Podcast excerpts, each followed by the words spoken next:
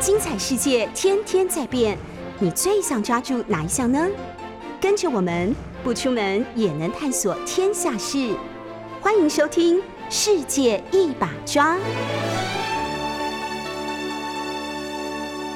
各位听众朋友，大家早安！您现在所收听的是 News 九八九八新闻台《世界一把抓》，我是杨照。我们在九八新闻台的 YouTube 频道上也有直播。欢迎大家也可以看直播。那今天我想延续在上个礼拜跟大家聊到的这个主题，虽然它不是一个热门的新闻的话题，但它一方面呢是有当场当前的这个及时性，但另外一方面呢有更长远的一些相关的议题值得我们检讨呢。就是在毕业季六月，陆陆续续这个许许多多的毕业生都离开了学校，然后接下来。如果这些毕业生是要进到职场的话，我们会遇到一些什么样的问题？当然，很关键的一个问题，我在上个礼拜的节目当中，我想要继续延续下去讲，那就是等到这些毕业生离开了学校的时候，他跟他在学校以及目前这整个环境当中，我上个礼拜也就特别跟大家提到了，那我们不能不考虑到台湾现在整体的这个就业的结构，这就业的结构太明显了。这些毕业生应该，当然这不是确切的数字，但这个毕这些毕业生呢，应该是百分之九十都会进入到服务业。如果我们用以前的这种三级结构来做区分的话，那就是一级产业是农业，二级产业是工业，三级产业是服务业。但是这全世界在过去的这一百年当中持续的变化，最大的变化最清楚的一个潮流，那就是一级、二级的。这个就业的人口呢，一直不断的下降，因为有各种不同技术上面的改变。那因而，在这样的一个分布上面，三级产业也就是服务业，它的占的这个就业的比重是越来越强，越来越大。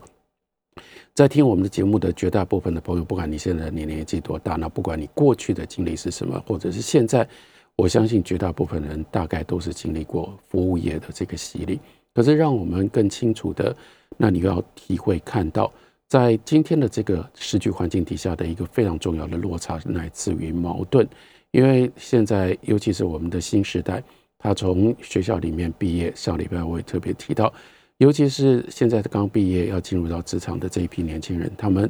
非常有可能，不管他是大学毕业生或者是研究所的毕业生，在过去的两年当中呢，他经历了整个第一线上的教学跟这个学习的学习的现场的巨大的变动。从原来的理所当然的实体的教学、实体上课，变成了线上。从实体到线上，最大最大的差别，其实我们知道非常核心的一件事情，那就是他对于这个，嗯，他对于他自己的电脑啦、iPad 啦、电电脑啦、这个平板电脑或者是他的手机依赖度越来越高，跟这个电脑跟这些。电子用品的接触的时间越来越长。那以前你在实体课程上面，实体课进入到的教室，当然每个学校、每一个课堂、每个老师规定不一样，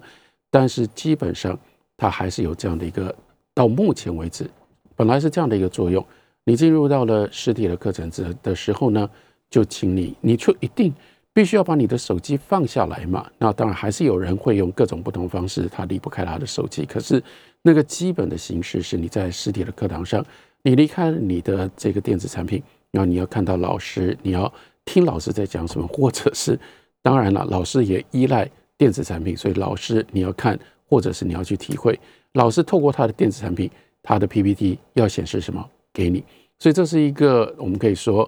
这是难得的。实体的经验，在那样实体的经验呢，这这些年轻人，他短暂时间当中离开他自己的手机，同时也就等于离开了他的社群。手机的这样的一个智慧型手机的发展的功能，其实到我们今天看它的过去的历史，也有这样一个非常重要的一个转类点。这个转类点就是从原来的通信器材，到后来变成一个这个嗯社群的平台。那既然它是社群，也就意味着你跟手机，你拿着手机或者拿着你的平板平板电脑，你就跟一群人在一起。但这群人呢，他们是在线上的。那所以它的一个好处，也是它的一个绝大的问题，因为你随时都有可能透过这个线上的环境跟这些人在一起。实体的课程，实体的状况呢，就是逼着你暂时离开你的这个线上的社群，然后你跟另外一群人在一起。这群人当然还是有一部分的人，他也在你的社群里，那就是你的同学。但这里有一个核心的人物，为什么老师的角色呢非常重要？因为这是在这样的一个环境当中，学生比较难得可以接触到，而且是机会越来越少，他能够接触到的不同世代的人。那我也讲到，因为线上的环境，所以过去两年来，这整件事情又受到了冲击改变，因而今天的毕业生，他们应该是在这么久以来的时间当中，我不敢，如果要夸张戏剧性一点讲的话，那甚至我们可以扩大到整个人类的历史，人类历史大概没有出现过这样的一代人，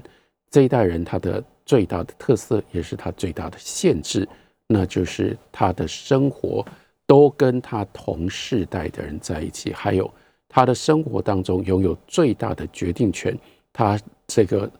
呃每一天生活当中绝大部分的时间，他都可以选择他不要跟谁在一起，他想要跟谁在一起，因为他只要手上有他的手机，有他的平板电脑。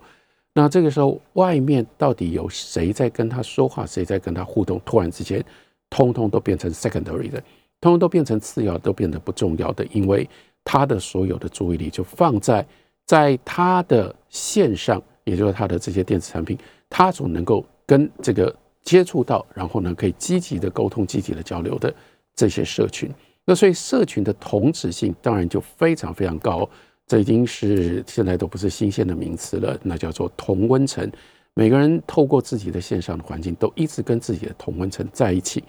好了，因为这样的一种特别的新鲜，但是呢又如此的，我们可以说是全面而且激烈的这样的一个环境，就使得现在的毕业生，我希望大家可以体会，尤其是毕业生本身一定要体会，因为你不体会的话，你就不能够，你不体会，但是将来你非常有可能你必须要面对的雇主，他们不能不考虑到这件事。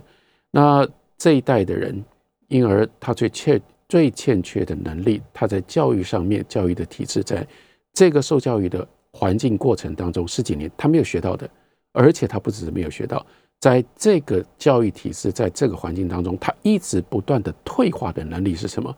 那偏偏就是，如果你要从事服务业，你必定要有的一个最根本的基础，那就是去了解不一样的人。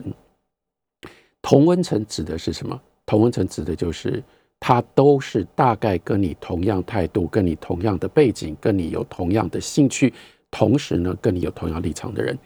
这些人，你看我们在讲这个描述的时候，同温层它的关键在于同，都是一样的、一样的、一样的、一样的。这里面没有什么，这里面有一直，这里面没有多元，这里面没有差异，没有不一样的人在你的身边。所以，当你已经太习惯用这种方法去想象。你的环境的时候，你必然就在这样的一个环境当中，经过了这环境的这个训练磨练，你一直丧失你去了解，甚至你连要看到、要碰到、要听到不一样的人都越来越难，因为你的社群会帮你筛选，然后接下来这个大数据的演算法、演算法，在这个线上的环境当中，不管你用的是任何一个线上，也会帮你筛选，都会筛选出。不是你所需要的讯息，不是你所需要的知识，不是你所需要的训练，而是你想要的讯息，你喜欢的资，你喜欢的资讯，这种状况就更加一直不断的就强化你的这样的一种，其实是你没有意识到，但是蛮可怕的，而且是越来越严重，那就是那人的生活环境里面的封闭性，你太习惯。都跟和自己很类似、相同的人在一起，你就不会知道。然后应该说，开始你在一路的退化的过程当中，先是你就不太知道怎么跟和你有不一样的生活成长的背景的人说话对话。我上个礼拜也提到，这个礼拜我还是想要再提一次。比如说，回到家里面，跟你不一样的人在哪里？回到家里面跟你不一样的人。非常有可能就是你的爸爸、你的妈妈，甚至有可能，如果你有兄弟姐妹的话，可能是你的兄弟姐妹。但是呢，这个时候你有，即使是在自己的家里面，即使你跟你的爸爸妈妈在餐桌前面可能只有一公尺甚至不到一公尺的距离，但你都还有另外一个选择。你非常有可能你的选择就是你看你的手机，你连吃饭的时候你不可能都不见得会把你的手机给放下来。不过我也要必须说，虽然我这这这一段话，我基本上是针对年轻人说的，因为为了希望大家去思考，这些年轻人毕业了之后，他进到职场，他进到社会，他跟社会之间会有一些什么样的关系？这个是我说，这是当前我们看到毕业季所以相关的一个议题。但是我在讲的很多的形容描述，现在看起来。也不仅限于这些年轻人，我不是要用这种方式去谴责年轻人，说你们怎么会变这样？不是，我真的是在客观、尽可能客观的在描述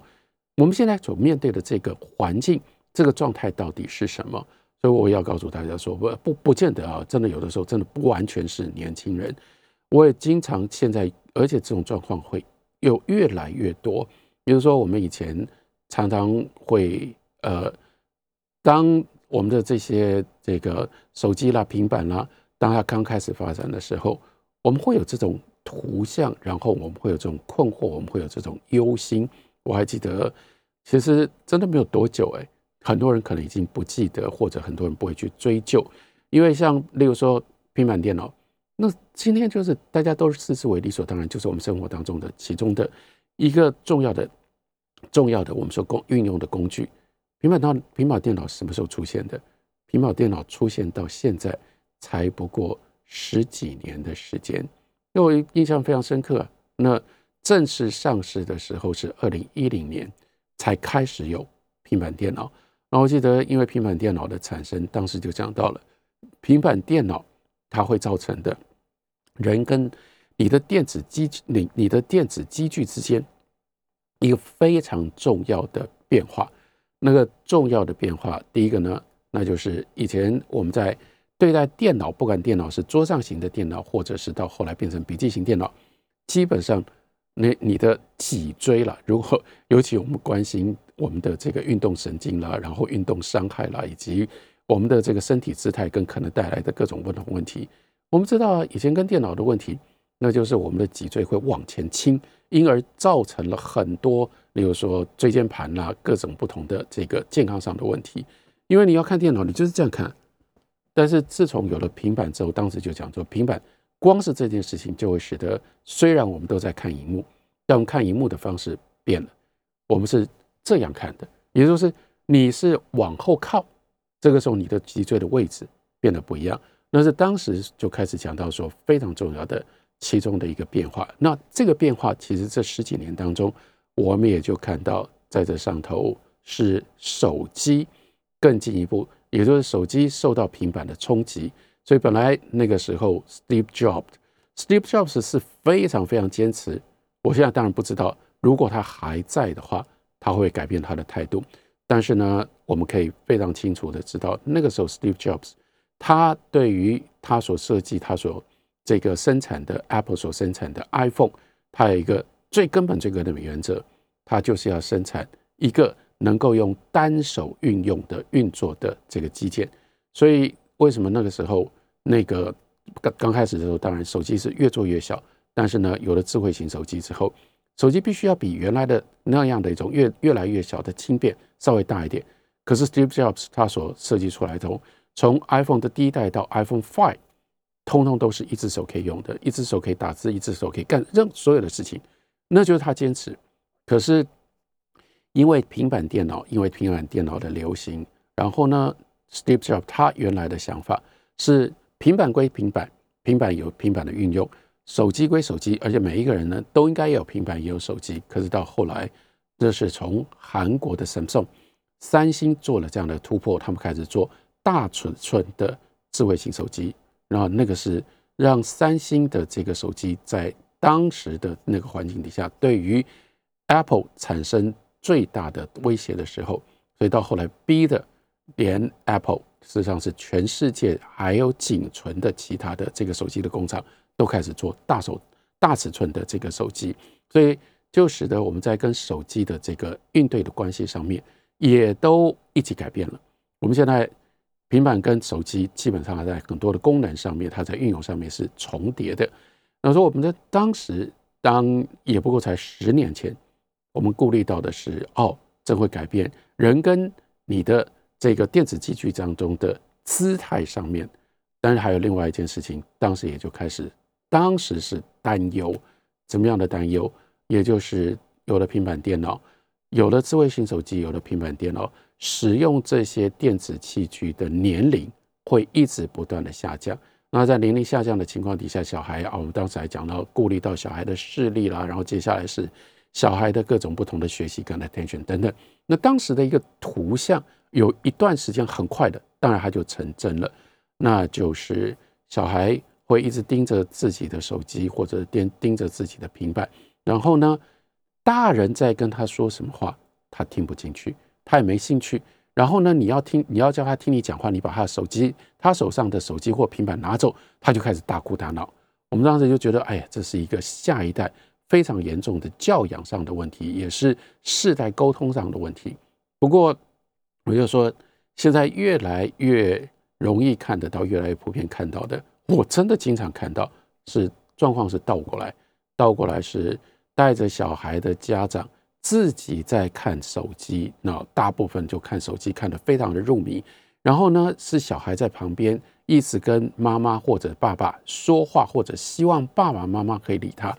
但是呢，他说什么话，爸爸妈妈听不进去，因为这个时候你完全被那样的手机或者是那样的一个荧幕，荧幕里面所显现的东西给吸引了。同样的，我也没有说，然后这是。一个单一世代的一个问题，或单一世代的一个现象，有一些年纪稍微大一点的人，他们刚开始的时候有这种电子器具运用上面的恐惧症，要学新的东西，老狗要学新把戏，真的非常不容易。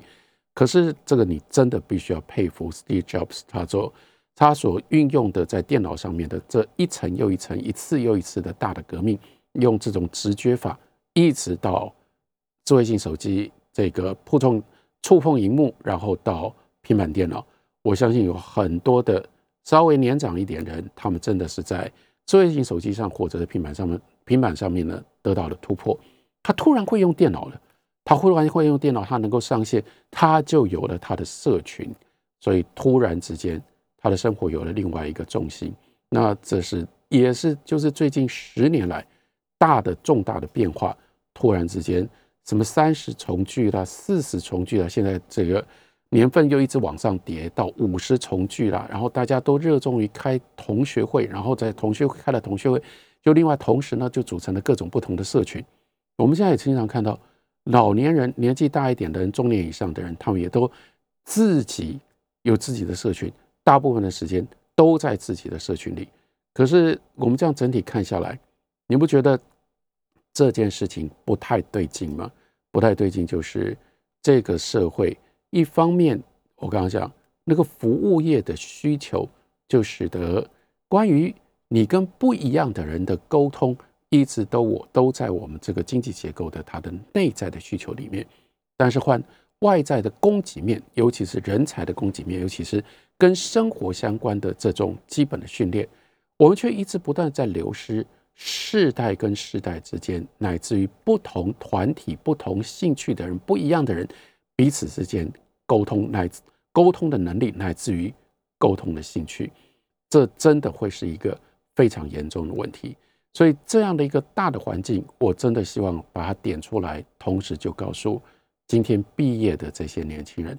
你要进入到职场里，你要进入到职场里，真的就没办法。不管你过去有一些什么样的打工的这个经验或者怎么样，你必须体会到一件事情。那关键的第一，光是这件事情，今天很多的年轻人过不了关。我我当然我我不是我不是要责备，而是说从一个意义上面，他真的非常非常的奇怪。那就是非常多的年轻人真的，甚至当他在求职的时候，他完全没有这样的一个意识，就是说。我既然要求职啊，没办法。既然叫做求职，你要去求人家给你一个工作，这的的确确是在社会上面，它是最根本的不公平。工作不是你的，公司不是你的，这个行业它所需要的职位不是你自己的，除非你要自己去创业，我说那是另当别论，你可以有你自己的发展、发展发挥的空间。可如果你要去求职，我们今天的许多年轻人连这个最根本的准备都没有。什么样的准备？你忘掉了，或你没有意识到说，既然你是求职，那是谁给你职位，谁给你工作？但讲的更现实一点，你要跟谁要一份薪水来养活你自己呢？抱歉啊。绝大部分会给你工作、会给你职位、给你一份薪水的人，都不是你同世代的人。他以后不管他叫做你的上司，他叫做你的老板，他要 interview 你，然后呢，他要决定我到底要不要用这样的一个人。这个人，你今天二十二岁，你今天二十四岁，但是呢，你去求职的时候，你要碰到的决定要不要给你这个职位的人，通常他三十五岁，更有可能他四十五岁，甚至有可能他是我这个年纪。那如果你没有这个最根本的意识，但我就是看到太多了，因为让我真的非常感慨，包括在写自己的履历啦，或者是在求职的时候，包括求职上面的许许多多的表现，都让我就不得不面对这个问题。就提醒大家，太多年轻人他去求职的时候，他面对他未来可能的上司跟老板的时候，他没有这个最基本的准备。他没有这个最基本准备，说我大概至少要去了解一下一个四十岁的人他怎么讲话，一个四十岁的人他讲话他所讲到的一些内容代表什么样的意义。当然也同时包括，如果我要跟这样的一个四十岁的人讲话，我可以讲什么，我不应该讲什么，我应该用什么样的方法？这甚至都不是。你可能会有人跟你讲说啊，什么叫做求职的礼貌啦，什么东西？我在讲的是更根本的一些东西，更根本的是。你到底有没有尊重你前面的这个人？他必然在他的生命的体验上，在他的生命的很多的预期上，这也不是他自己需要去准备的。他就一定跟你不一样的地方。如果连这样的一点最基本的准备都没有，那就不要说你将来在职场上有什么样了不起的表现，你连要过求职的这一关都会非常非常困难。您所收听的是九八新闻台世界一把抓，我是杨照。我们在九八新闻台的 YouTube 频道也有直播，欢迎大家也可以看直播。那刚刚讲到了，对于这个刚刚毕业的这些年轻人，或者是现在还在职场上面正在这个的挣扎的这些年轻人，我真的非常希望你们了解，既然在服务业，服务业非常关键的一件事情，那就是你服务的对象。那你的服务的对象。最大的差别就是，他们可能跟你不一样，而且跟你一样的，反正你早就在这个生活里面，你已经非常非常有训练了。所以关键的，你需要的就是你要第一个，你要能够辨识跟你不一样时代的人；第二个呢，你要能够体会，既然他是跟你不一样的时代的人，或者是你要一开头的时候就懂得尊重这个人他的差异性，所以你不能够用完全一样的一套方式来面对。所有跟你不一样的人，你要如果你没有这样的一个最基本的准备，没有这样的一种想法，你真的走到哪里，你走不远的。那这就是台湾过去这一段时间当中，其实我们也累积越来越严重的问题。我们举一个例子来说，像有一段时间啊，其实现在也还是常有了。像我们的服务业，为什么有这？为什么尤其像我们的餐饮业，发展出那个真的非常非常奇怪的那种 SOP？SOP 是非常非常严格的，就规定你，如果你曾经参与过，如果你曾经去这种这个连锁的餐饮的餐饮集团里面呢，去打过工，甚至你只需要那打过工，你会知道它怎么来的啦。好，就就就去在那里面工作过的话，那如果你只是去那里吃饭的话，你知你不会知道它怎么来的，但你一定会有印象。所以就是那个非常严格的 SOP，SOP 是到什么样的程度？到从客人。进门了，你跟客人讲什么话？接下来呢，上这这个带领客人坐下来，你要讲什么？送上这个菜单的时候，你要说你要讲什么？乃至于如果客人对你对今天的服务、对今天的菜有任何的抱怨，你应该讲什么话？你应该做什么事情？通通都有非常严密的 SOP。那这通通非常严密的 O SOP 所产生，那个时候引起最多的这个。一方面是呃，一方面是呃，让人受不了；另外一方面呢，让人善笑的一种习惯。因为 SOP 那种语言写起来真的很奇怪嘛。我所知道，在当时的那个环境底下，最坚持、最受不了这些事情的是我的老朋友，因为可以提一下，因为是我们电台的这个这个元老主持人，也是我们电台的台柱，那张大春。比如说，他每次到了这种餐厅里面，然后人家的 SOP 就是会规定，我当然我会笑得出来，到后来笑不出来。那可是大顺的反应不一样啊，例如说每次。都会那的服务生就会说：“哦，现在给您送上 menu 的部分，而且还一定要念 menu。现在给您那送上 menu 的部分。那每次遇到这个，大顺就一定要抬头看着人家说：我可不可以要全部？但那个服务生一定没办法反应，因为他 SOP 里面不只是他的 SOP 里面没有写这个。另外一件事情是，他完全没有意识到，在他所说的自己的这个语言，对于大春来说。”他所听到的很怪的、很没办法忍受的，那就是部分。为什么是送上 menu 的部分呢？那所以大春为什么会这样反应？就是在嘲讽他说：“啊，你给我一部分的 menu 啊，那我可不可以要全部的菜单呢？”当然，那个服务生一定听不懂。这就是 SOP 的很奇怪的地方。然后 SOP，但是我们回头讲，我说为什么会有 SOP？有一部分。这就是我们今天服务业碰到的，我刚刚所说的这样的一个困境当中所试图找出来的 solution。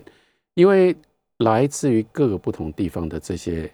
服务生，因为他是一个门槛比较低，同时他薪水不会很高，流动性流动性非常高，因此说老实话，也绝大部分都是年轻人，然后可能从学校刚毕业的这些年轻人，他们去担任的工作。那这些人刚刚就讲到，他们最大的问题是，如果你放着让他自己去跟去对待客人，然后呢，你让他自己去服务客人，到后来非常非常恐怖，或者是说非常的危险，因为你不知道他会用，例如说他会摆什么样的态度，他会讲什么话，他会用什么样的口气，然后呢，非常有可能你每天都要面对这种事情，你每天都要处理，就是。你用了多少个服务生？这个服务生呢，就会有他自己个别的五花八门、你想都想不到的方式帮你得罪客人。所以在服务业上，你不能够忍受这种事情。因此，好吧，那最能够想到的，那就是全部单一化、全部扁平化。每一个人，我才不管你是男的、是女的，你这个过去你用什么方式，我就是你就是严格的规定，你就把这一些话。通通都给我背下来，背下来，然后我就看，我就检验你背下来的时候，你是不是带着我所要的那样的微笑。除了这种话之外，你不要跟随便，你不要随便跟客人讲什么。所以换句话说，这在服务业里面的 SOP，它也就同时是机械化，把每个人都化成那样的一种服务的机器。这是有它的好处，它的好处就是哦，所以排除掉了我们刚刚讲。在那个服务业的这个经营的过程当中，许许多多因为来自于不知道该怎么服务，因为他有各种不同的自己的个性，或者是他自己说话的方式而产生的这种变数跟威胁，跟对于服务业的生意上面的威胁。但当然，它有另外的很可怕的后遗症呢。那最大的后遗症就是，我们去到任何一个地方，台湾如果用这种方式推推台湾的服务业。台湾的服务业会变成是一个非常没有人性，也就是非常没有这个非常没有人情味的一个领域。这不就说，哎呀，台湾最美的风景是人。好了，也许还有人还记得这个当年风星辰在他的新周刊放在封面上所想的一个 slogan。哦，台湾这么有人情味。可是你看我们现在的服务业，如果你用这种方式推行下去，它会产生什么样？它是什么样的状况？这是我刚刚讲到大春的坚持这部分的话，是我自己个人的坚持。比如说，如果我要去餐厅，其实不只是餐厅，任何的我要去消费的地方，我会很在意一件事情。我会就是我我就是会很在意，如果我是一个常客，我是一个老客人，老客人跟新客人，常客跟偶尔进来的人。你有没有不同对待的方式？这真的对我来讲再重要不过。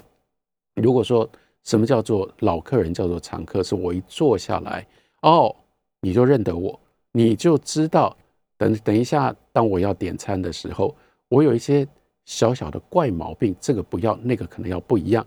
我不需要跟每一个我去到的这家店，我就不需要跟每一个来服务我的 waiter waitress 都要再讲一次。这个时候，我当然心里面就觉得很舒服。还有另外一件事情，我走到这里，然后呢，你看到了我，我们两个人之间，哦，你认得我，因为你认得我，所以你有一种，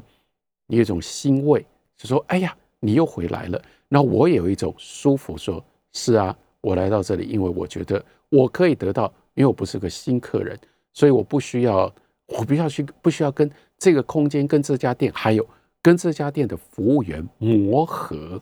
那所以一家店能不能认识，能不能认出他自己的老客人，能不能给他的常客、老客人不一样的待遇，这在服务业里面再重要不过。就连比如说我们做电台。电台也是一种服务业啊。在我们做我们的电台的时候，大家有没有注意到？其实我们对天电台，对于经常收听我们电台的人，跟偶尔听到我们电台的人，其实我们对待方式也不一样。因为你如果是经常收听我们电台的话，我们电台里面有各式各样的方法，让你觉得说啊，这是特别针对我讲的。因为就是因为我常常听，所以包括我刚会就讲啊，这就是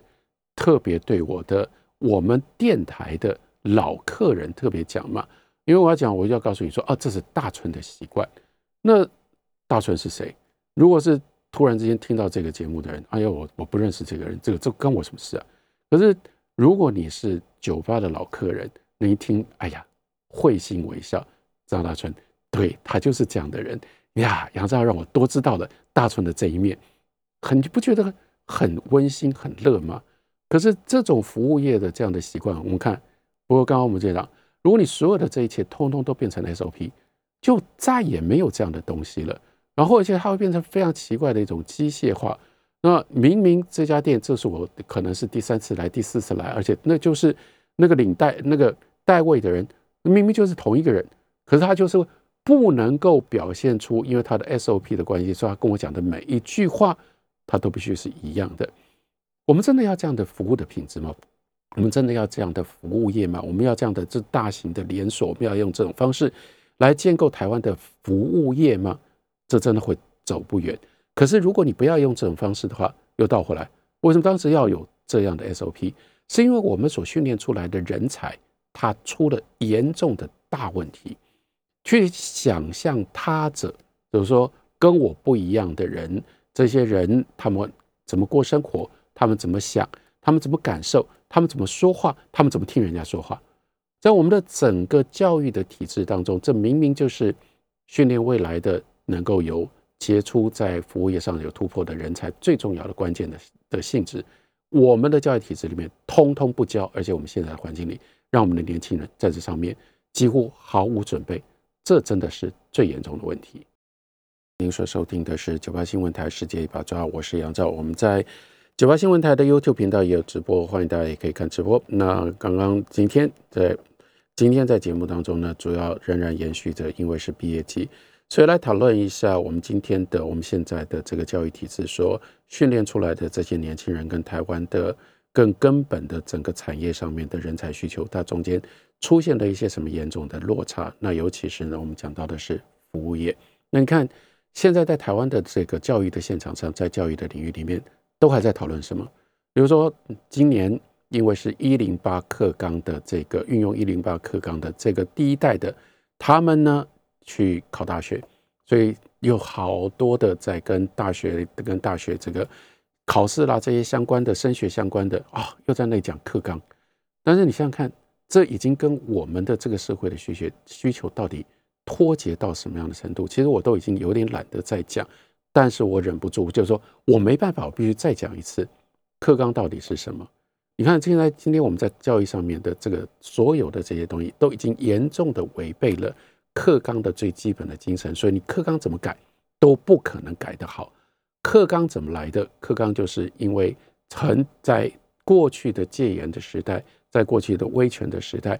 那用的是统一课本，也就是不管就是中小学。基本上你只能够用国立编译馆所编的课本。那到后来，因为解严，因为多元社会的需要，所以就认为我们必须要放开不不应该再继续用那种一元的方式呢灌输教育，然后教教小孩，每个小孩都必须要读同样的课本，所以就必须要让教学的内容多元化，因为这样为了要取代统一的课本，才有课纲，课纲就叫做课本大纲，叫做这个课本大纲的简称。那为什么要课本大纲？课本大纲就是告诉你说，OK，我让你们自己编课本。可是呢，让你们自己编课本呢，我还是要有一个最基本的规范。这个最叫做基本的规范，基本的规范是好了，这个学期的课本至少应该要教哪些东西。所以课纲是一个 minimum requirement，它是最低限度。那你要去编任何的课本，可以，你有很大的自由。那你在自由市场上面，你去竞争，看学校要不要用，看老师要不要用。可是呢？我不能让你为了要竞争，结果呢，你把一些最根本的东西你都没有教，所以我就告诉你说，小学三年级上学期的数学，不管你编的是什么样的课本，它应该要教这些东西。国中一年级这个历史课本，上学期的历下学期的历史课本，不管你怎么编，他必须要至少教这几样东西，这叫做课纲。课纲就是 minimum requirement，所以他只是要保障说，哦，你都有做到这样的东西。在这个上面，你高兴怎么样五花八门，自己去编你的课本，你就自由了。你只要达到了课纲的要求，你要怎么编课本都可以。然后呢，因为这样，当时就想象这就是百花齐放，百鸟齐鸣。然后呢，课本就会长各种不同的面貌。为什么要让课本长各种不同面貌？因为这样才能够应应多元社会的要求嘛。这是原来课纲的用意。但大家任何人你自己去查，我们现在课纲是这样吗？我们现在去编这个课纲的这些委员们，他们认定的课纲是这样吗？完全不是。所以课纲就变成了一个，其实是一个等于是恶性的替代，又回来替代原来的统一的课本。它不是一个，它是仍然是一个单元一元的这样一种思想上面的产物，而不是多元的。那我们现在真的在教育上面，我们需要什么？刚刚这样一路跟大家讲下来，我真的希望至少可以刺激大家愿意这样去想。我更希望我可以说服你。台湾现在我们当然需要的是多元的人才，可是我们需要多元的人才，也就表示我们需要让每一个小孩他可以尽量学各种不同的东西，尤其是给他一种能力，让他将来去接触不一样的人，要为不一样的人服务的时候，他有这样的一个基础，他有不一样的语言。他能能够学多少语言，他就应该要学多少语言。他有不一样的科类，他有不一样的知识上面的门类，他有这个丰富的尝试。他的尝试呢，在各个不同的领域，他都能够有所涉猎。这才是我们真正需要的人才啊！可是偏偏完全相反。我们今天在教育领域上面，我们正在讨论，我们在专注关心的，通通都是啊，我们怎么样把我们的教育弄得更小一点？比如说，连这样的一个题目，好像。一零八课纲里面啊，它就是规定说，哎呀，在所有的这个课，在所有的这个课堂上面，你看连这个都要规定，其中要有一个课堂是学生是自己学习的，这根本就是大错特错。你每一个不同的学科，不管它是国文，或者是物理，或者是它是生物，你都要想办法刺激让小孩可以摆脱课本、摆脱课纲，去自我学习。这才是我们需要提供给小孩的教育多元的教育的内容啊！现在不是说哦，这一堂课你们自己去规划，然后最后我要检验你的规划，那哪叫做自我学习呢？另外，到现在为止，还有这么多人在讨论说，哎呀，那个文言文在国文课里面，文言文的比例到底要多高？可不可以再低一点什么的？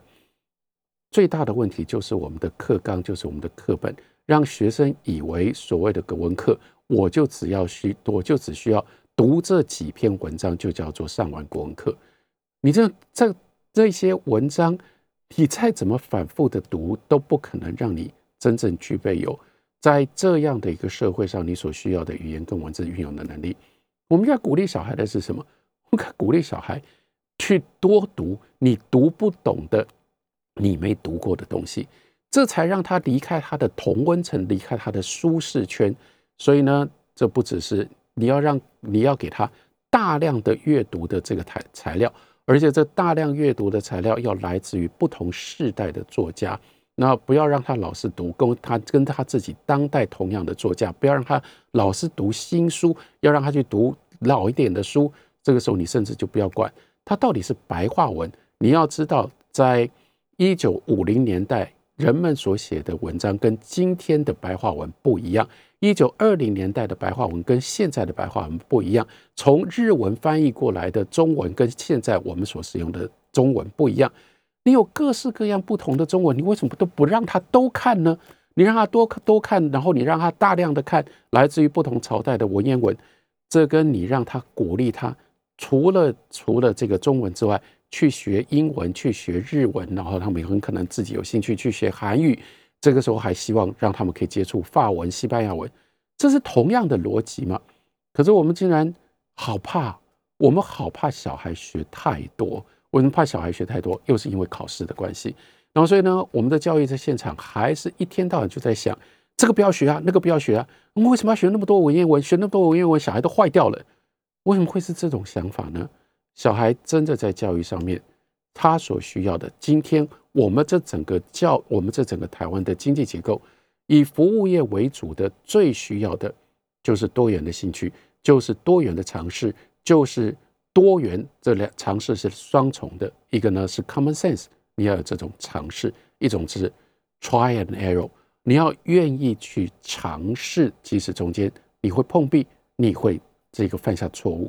这才是当前我们应该设计的一种教育跟教育的程序跟教育的内容。但我相信大家知道，这不是我们现在的教育，所以这里面一定有很多非常值得我们持续的思考，也必须要持续的努力，持续的一直去推动改革的。要不然，我们的教育跟我们的经济这个产业上面现场上这个巨大的落差，永远也不可能能够。拉近，感谢大家收听，下礼拜二同一时间早上九点，我们再会。